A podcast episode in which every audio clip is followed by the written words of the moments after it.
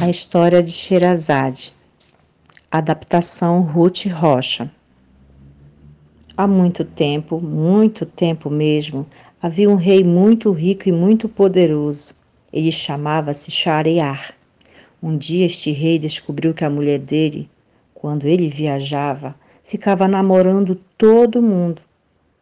É claro que o rei ficou furioso. Estes reis antigos eram terríveis. Shariá ficou com ódio de tudo quanto foi mulher. Então resolveu fazer assim. Casava todo dia com uma mulher nova e no dia seguinte mandava matá-la. Assim não tinha perigo que ele fosse enganado novamente. O rei Shariá fez isso durante três longos anos. Já não havia mais moça solteira naquele lugar. E as que tinham sobrado se escondiam muito bem, com muito medo. O primeiro-ministro precisava arranjar todo dia uma noiva nova para o rei. Mas um dia, o ministro voltou para sua casa muito aborrecido porque não conseguiu descobrir moça nenhuma.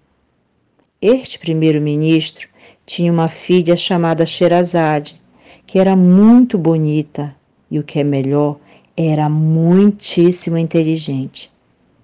Nesse dia, vendo que o pai estava apavorado com muito medo, Sherazade se ofereceu para casar com o rei. O ministro não quis nem ouvir falar nisto, mas Sherazade teimou, pediu, insistiu, dizendo que ia salvar o reino, que ia dar um jeito no tal do rei.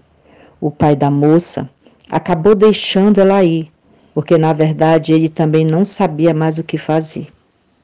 Levou a filha ao rei.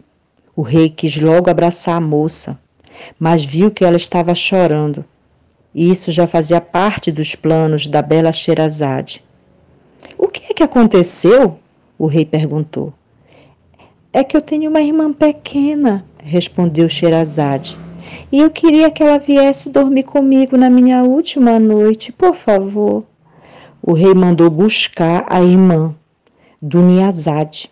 De madrugada, antes que o rei se levantasse, Duniazade pediu a Sherazade que pela última vez lhe contasse uma história. Sherazade pediu licença ao rei para atender a irmã. Sherazade era uma contadeira de histórias incrível. Quem ouvia suas histórias ficava encantado e queria que ela contasse outras histórias e outras mais. E Sherazade começou a contar uma história muito interessante e o próprio rei ficou fascinado com o que ela estava contando. Então o sol começou a nascer. Entre os árabes, esta é a hora de fazer orações. Sherazade parou a história no meio. Não se sabe se o rei estava muito interessado na história ou se estava interessado na bela moça. A verdade é que o rei permitiu que Sherazade ficasse viva só mais um dia apenas para acabar a história. Mas as histórias da moça eram longas, e dentro das histórias havia outras histórias, e dentro destas outras, outras mais. De maneira que a narrativa foi se alongando, se alongando e durou mil e uma noites.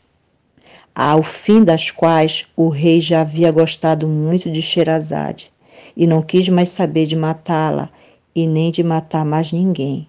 E assim eles foram felizes para sempre.